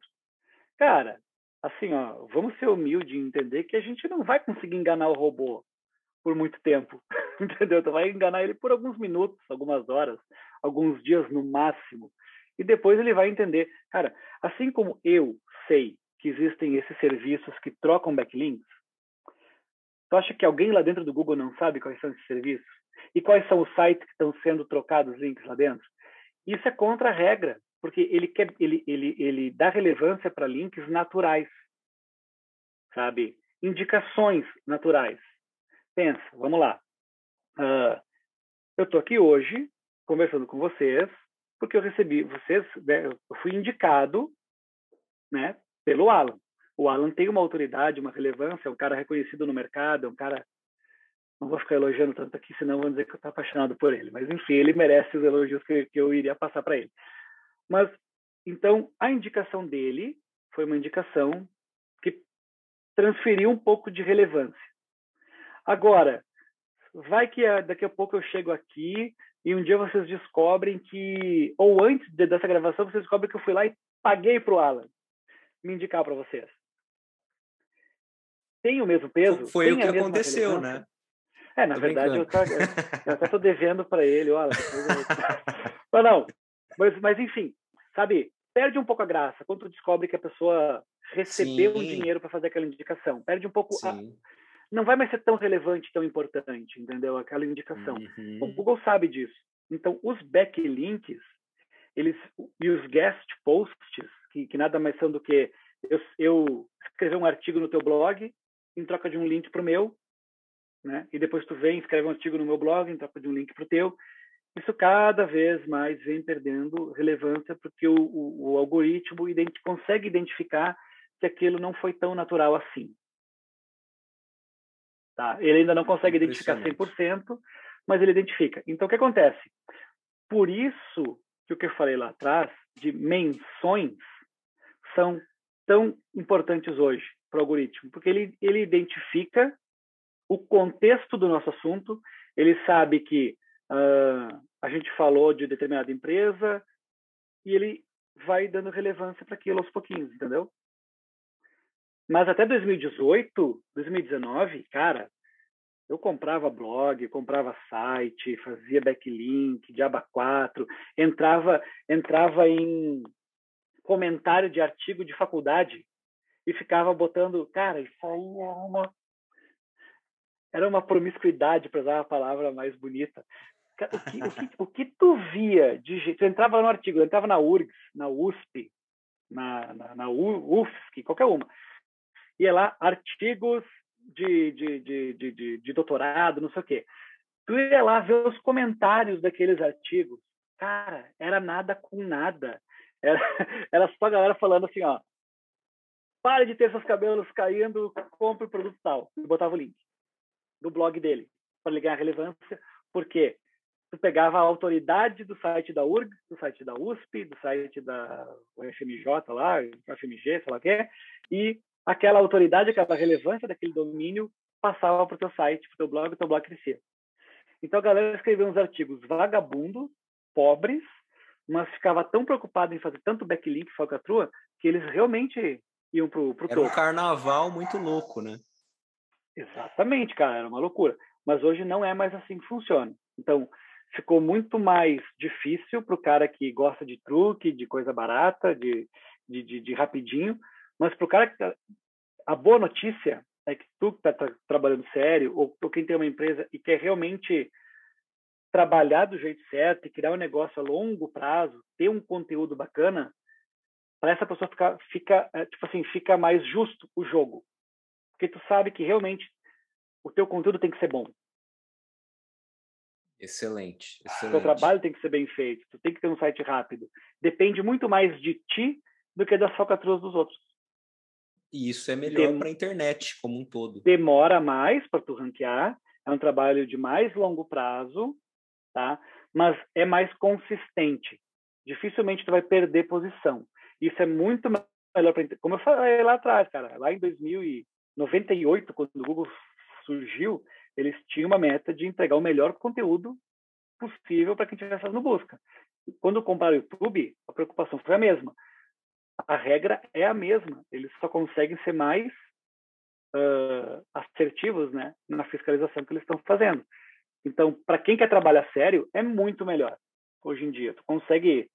Pô, cara, a gente vê cada coisa há uns anos atrás. Assim. Ainda vê em alguns nichos, mas cada vez a coisa vai ficando mais séria.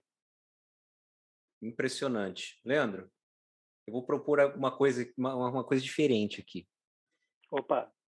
Vai ser super legal, por quê? Porque aqui, para os ouvintes do Teste AZ agora, o Leandro está uma saia justa aqui, porque como vai estar tá gravando, ele não vai conseguir recusar isso, entendeu?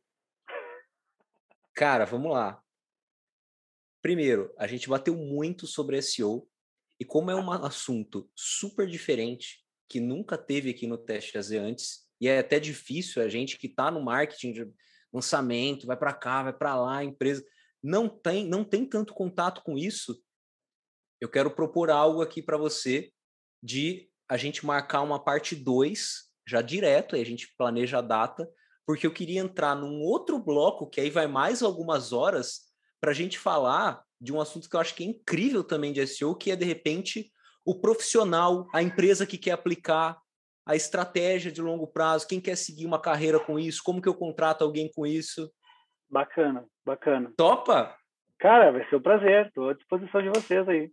Pô, então já era. Mais do que aí, eu... Pô, é uma honra, cara, ter uma parte 2. é uma honra pra gente, poxa, olha o conteúdo. Você tá dando um curso aqui pra gente, e eu vi que assim, cara, se eu seguir aqui agora, abrir toda, todas as janelas que estão tá na minha mente, vai ser um episódio de cinco horas, entendeu?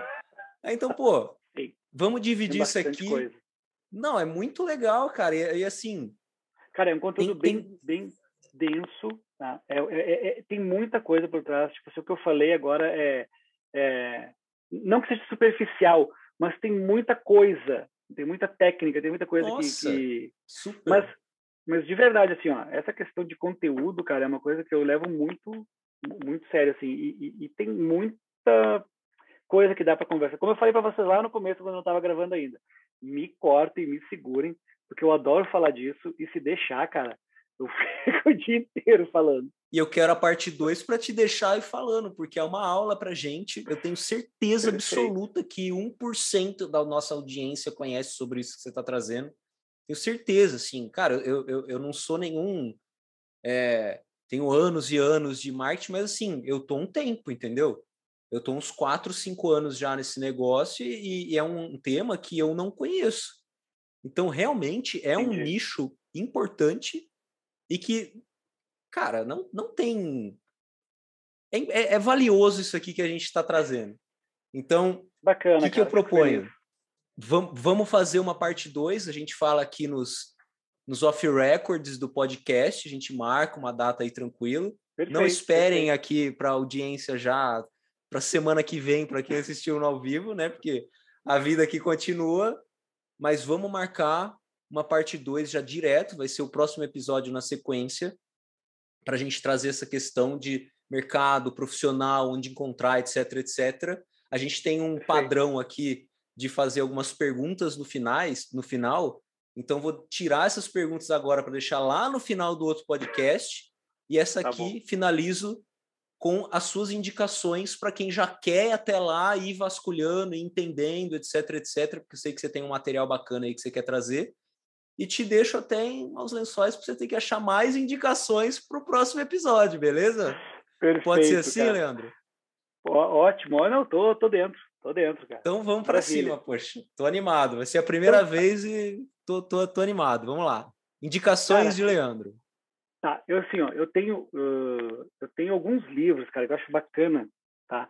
Não só livros, assim, tem bastante coisa, mas principalmente eu tenho, tenho um livro que eu acho que faz muito sentido, porque eu estava falando agora, que é esse aqui, ó. Marketing de conteúdo épico. Cara, é demais esse livro aqui. Eu, o meu tá cheio de orelha aqui, ó. Eu vou lendo os livros, vou botando orelha, vou escrevendo a lápis. Porque, cara, isso aqui fala assim, ó. É, a gente só falou de conteúdo, escrever melhor conteúdo. Mas, por exemplo, esse pode ficar também para conversa dois. Como é que tu te diferencia dentro desse conteúdo também, né? É que uma até, dúvida que eu tinha. Como que eu pego o lugar atrás, do marketing Exato, digital? Tipo, o Guilherme falou lá atrás assim, ó, cara, já tem tanta receita de bolo de cenoura.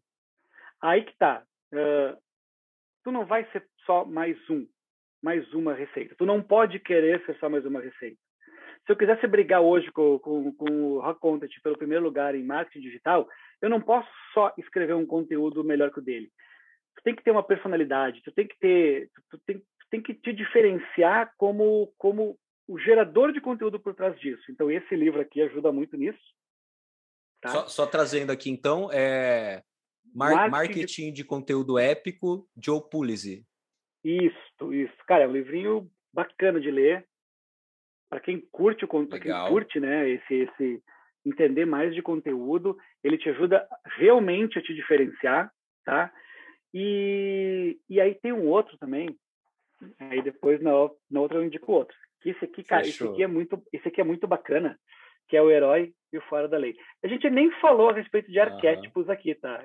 Nem toquei no assunto, mas isso aqui é outra é, é, é outro conteúdo quando tu entende os arquétipos de Jung, os dois arquétipos, tu consegue te diferenciar no modo como tu apresenta o teu conteúdo.